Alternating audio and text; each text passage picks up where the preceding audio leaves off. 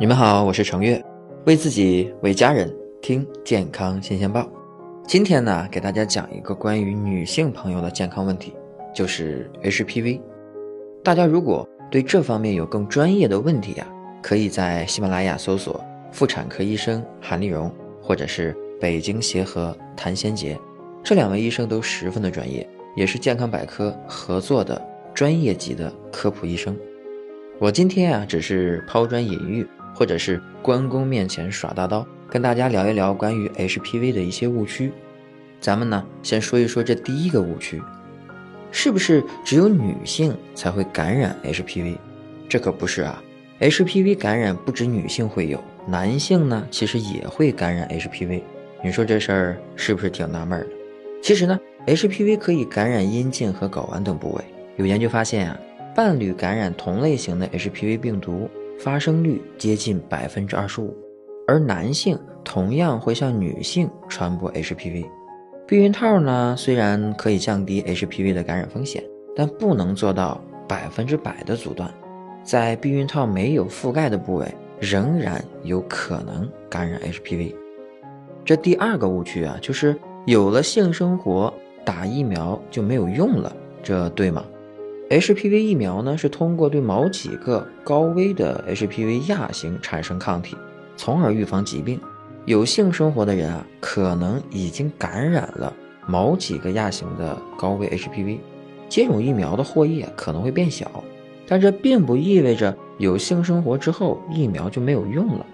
性生活通常不会让人感染到疫苗所覆盖的所有高危的 HPV 亚型。对没有感染的高危 HPV 亚型呢，接种疫苗仍然是有一定的收益的。总体来说呢，有性生活之后打 HPV 疫苗仍然是有用的。我们再说说第三个误区，那就是进口的疫苗就会比国产的好吗？这可不是吹牛啊！对比进口的二价疫苗和国产的二价疫苗啊，这效果啊是相当的。临床实验分析报告显示啊。在预防 HPV 十六和十八型的持续性感染的效率上面，保护率达到百分之九十七点七。国产的二价疫苗呢，在预防 HPV 十六和十八型相关癌前病变这项指标上，保护率达到百分之百，均高于或等于进口的二价和四价疫苗，并且呢，国产二价 HPV 的不良反应是比较轻的。很显然。重点预防的都是针对 HPV 十六和十八型。除此之外呢，国产的疫苗最大的优势就是价格，同样是二价疫苗，每一针价格比进口的都要便宜两百多块呢。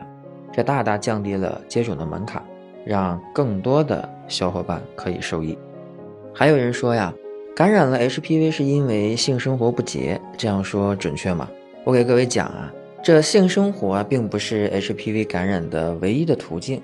HPV 感染呢，主要通过性生活感染。有不洁性生活的人啊，比如高危性接触，或者说有多个性伴侣，的确呢有更高的感染风险。但是这并不意味着感染 HPV 就一定有不良的性生活。现实生活中啊，HPV 病毒是非常非常常见的，即使常规的性生活也有感染风险。HPV 感染通常会在十二个月内有缓解，而且呢。一些非生殖器 HPV 感染，只要通过皮肤接触就能传播，比如你接触到了感染者的衣物、洗漱用品等等。不过他们在生活中啊，其实很常见，并不需要太担心。那也有人说了，是不是过了二十六岁就没必要打疫苗了呢？其实呢，这二十六岁啊，并不是一个绝对的年龄限制。如果在二十六岁之后仍没有性生活，感染 HPV 的可能性是比较小，那么打疫苗能获得的收益依然还是很高的。对于二十六岁之后的人群，目前仍有两类疫苗推荐给大家。第一类呢就是二价，可接种的人群为九到四十五岁；这第二类呢就是四价疫苗，可以接种的人群为九到四十五岁。还有最后一个误区就是九价疫苗就是最好的吗？我想说呀。其实能打到的疫苗才是最好的，我们没有必要盲目的等待疫苗，而让自己暴露在被感染 HPV 的风险之中，那实在是太不划算了。我给大家三个建议啊，大家仔细听。第一个建议啊，如果您只担心自己会得宫颈癌，那么我建议您啊去打二价 HPV 疫苗是更实惠的。那第二个建议呢，除了宫颈癌，还想预防生殖器疣，并且你的经济条件还能承受，那么呢，你可以选择四价的 HPV 疫苗。这第三个建议呢，就是如果你想追求最全的保护效果，那您呢可以选择九价的 HPV 疫苗。